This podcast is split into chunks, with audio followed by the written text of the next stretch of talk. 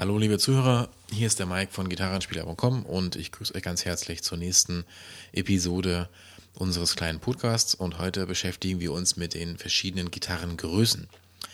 Wenn ihr jetzt ähm, euch eine Gitarre zulegen wollt, dann müsst ihr darauf achten, dass ihr auch die richtige Gitarrengröße für euch kauft.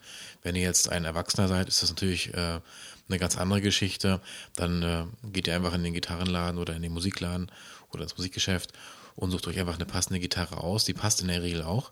Ähm, die Gitarrengrößen sind aber trotzdem wichtig. Und zwar, wenn ihr jetzt Kinder habt und die sollen das Instrument Gitarre lernen, dann äh, ist es ganz wichtig darauf zu achten, dass ihr auch dann die richtige Größe der Gitarre für euer Kind kauft. Weil nicht jedes Kind im äh, verschiedenen Alter kann jede Gitarre spielen.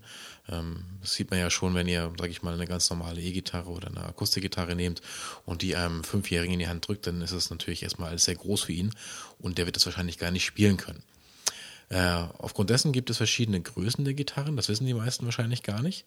Ähm, wenn ihr also Kinder habt oder es Kindern beibringen möchtet, das Gitarre spielen, dann achtet bitte darauf, dass ihr die richtige Größe kauft.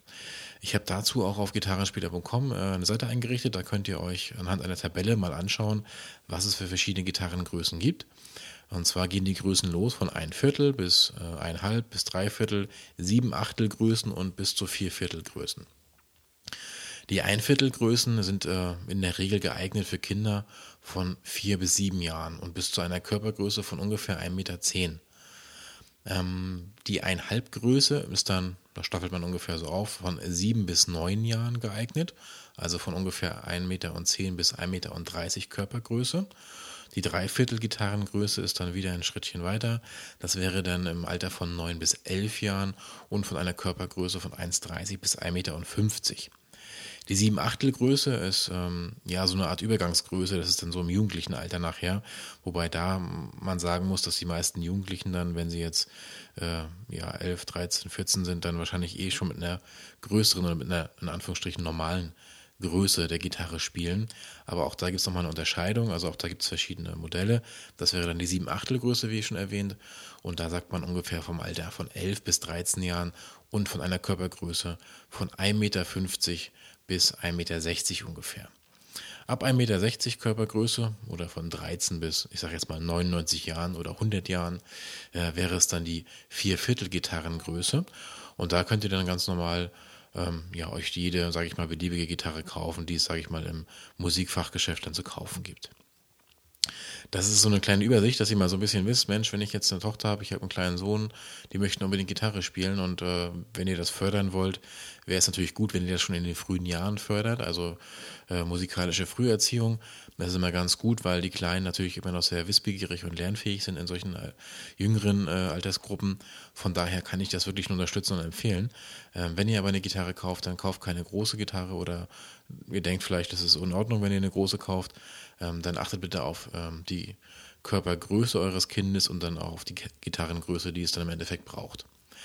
Ähm, vielleicht noch wichtig für euch, einfach mal zu sagen, ähm, anhand der Gitarrengröße äh, kann man auch immer die Mensur unterscheiden.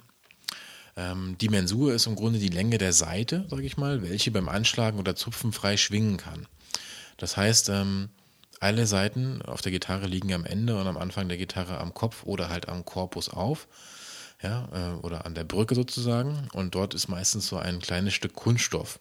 Bei E-Gitarren ist das in der Regel Metall. Äh, das ist der Sattel, das hatte ich im vorherigen Kapitel schon mal kurz erläutert und erklärt. Ähm, und dieser Abschnitt zwischen diesen beiden Punkten, sage ich mal, das ist der Abschnitt, der frei schwingen kann. Und ähm, das ist dann im Grunde die Mensur in Fachkreisen, ja, nennt man das Mensur. Ist vielleicht für euch als Anfänger jetzt gar nicht so entscheidend wichtig, weil das müsst ihr euch auch gar nicht merken. Ähm, die Gitarrengrößen und das Alter eures Kindes oder eures oder die eigene Körpergröße ist für euch, sage ich mal, entscheidend. Und ähm, dann müsst ihr darauf achten, welche Gitarre ihr euch kaufen wollt. Ich hoffe, ähm, es war ein bisschen, ähm, ja, ein guter Einblick, sage ich mal, in die Gitarrengrößen, die es so gibt. Äh, vielleicht wusstet ihr das auch noch gar nicht, dass es die verschiedenen Größen gibt. Aber wenn ihr jetzt verschiedene Online-Händler mal abklappert und äh, sucht vielleicht online auch Gitarren, weil ihr vielleicht auch gar kein Musikgeschäft in eurer Nähe habt, dann äh, wäre das vielleicht eine ganz gute Stütze für euch, dass ihr einfach mal schaut, ähm, ja, was brauche ich eigentlich für welche Körpergröße und welche Gitarrengröße ist eigentlich für mein Kind optimal. Äh, wenn ihr Fragen habt, nutzt am besten auch unser Forum. Das ist auch unter gitarrenspieler.com zu erreichen. Das ist alles völlig kostenfrei bei uns. Ähm, ihr könnt euch da mit einer ganz, ganz großen Community austauschen, mit mehreren tausend Menschen, die sich dort schon angemeldet haben. Und wenn ihr eine Frage habt, stellt sie am besten öffentlich, weil äh, wenn man öffentlich eine Frage stellt, hat man die Möglichkeit, sage ich mal, dass sehr viele Leute darauf antworten, dass man auch so einen Querschnitt bekommt von verschiedenen Antworten. Vor allem ist es aber gut, weil wenn ihr eure Frage stellt, kann es sein, dass vielleicht auch andere Leute die gleiche Frage hatten, sich aber eventuell nicht getraut haben, die Frage zu stellen. Und schon entsteht da so ein, ja, eine gute Geschichte daraus, sage ich mal, dass ähm, im Endeffekt da äh, viele Leute mitmachen und sich dann dementsprechend austauschen können. Also, ich freue mich auf die nächste Episode mit euch und äh, hoffe, es hat euch gefallen.